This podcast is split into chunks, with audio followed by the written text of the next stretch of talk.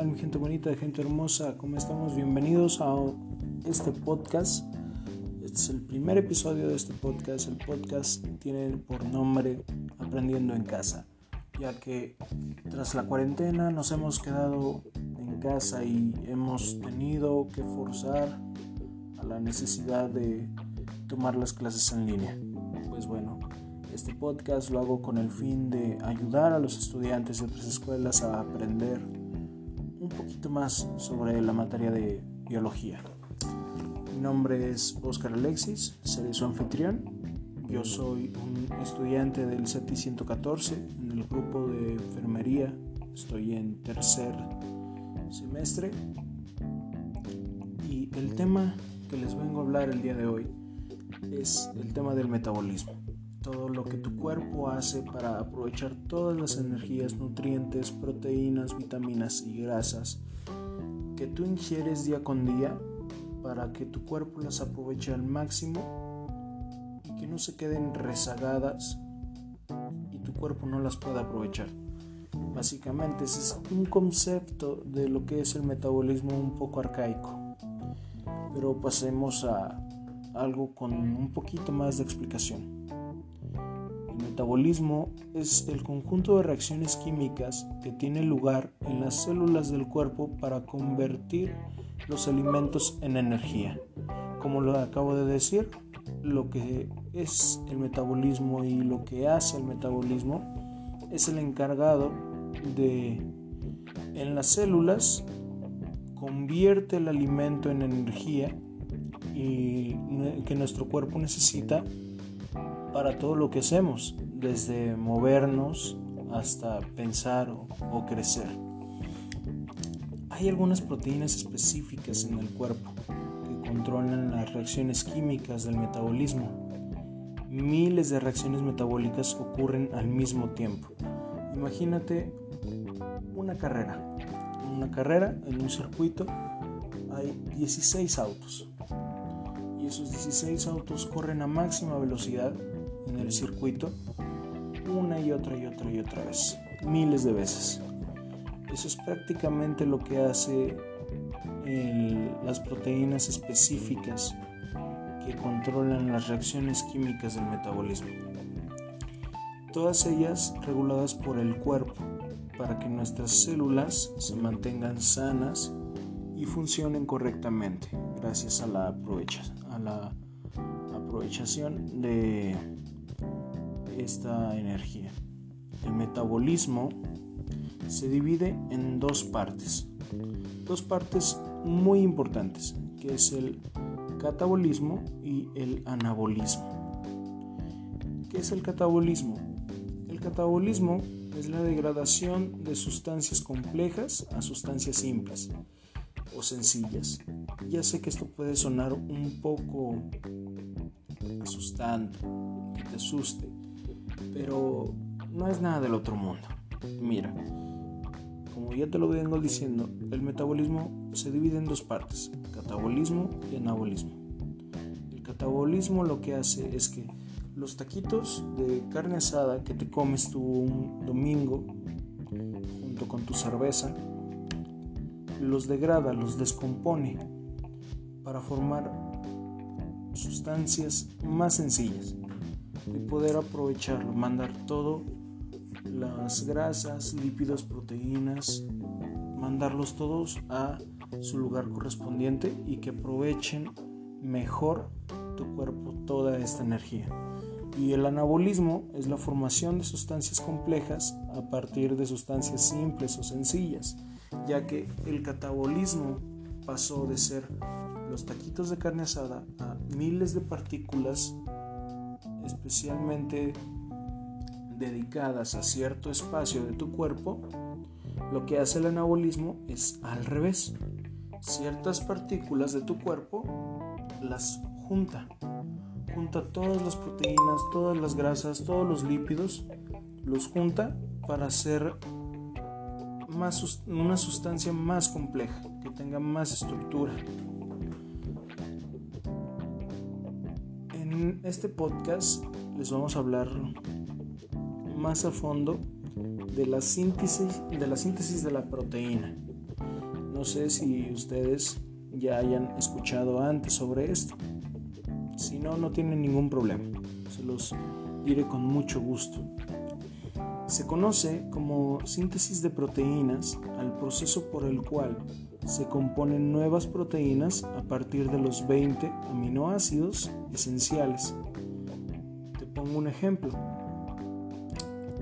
Tú tienes 20 amigos y esos 20 amigos van a un bar. En ese bar conocen a más amigos, ponle unos 5 amigos más. Entonces, los 5 amigos más son las proteínas, las nuevas proteínas. Y los 20 aminoácidos esenciales es tu grupo de amigos. Este proceso se transcribe al ADN en ARN. El ADN, como yo creo que ya todos saben, es el nombre químico de la molécula que contiene la información genética en todos los seres vivos. Lo que te hace ser tú, lo que te hace que no haya alguien más diferente eh, a ti. La molécula de ADN consiste en dos cadenas que se enrollan entre ellas para formar una estructura de doble hélice. Cada cadena tiene una parte central formada por azúcares, que es la desoxirribonosa y grupos fosfatos. Por el cambio, el, AD, el ARN es un ácido nucleico formado por una cadena de ribonucleidos y está presente tanto en las células procariotas como en las células eucariotas y es el único material genético de ciertos virus. En estos organismos celulares se desempeñan diversas funciones. En el proceso de la síntesis, los aminoácidos son transportados por ARN de transferencia correspondiente para cada aminoácido hasta el ARN mensajero donde se unen en la posición adecuada para formar una nueva proteína. Pongámoslo así, el ARN es como FedEx o Mercado Libre. En este proceso de la síntesis, como ya lo dije, los aminoácidos son transportados por el, ARN. Tú compras una computadora en Mercado Libre y ellos la transportan y se da la transferencia correspondiente para cada aminoácido hasta el ARN mensajero, donde se une en la posición adecuada para formar una nueva proteína. Lo que hace el ARN es que transporta tu computadora, por decirlo así, que en este caso son las proteínas, hasta un lugar para formar nuevas proteínas. Al finalizar la síntesis de la proteína se libera el ARN mensajero y puede volver a ser leído, incluso antes de que la síntesis de una proteína termine. Ya puede comenzar la siguiente, por lo cual el mismo ARN mensajero puede utilizarse varios ribosomas al mismo tiempo.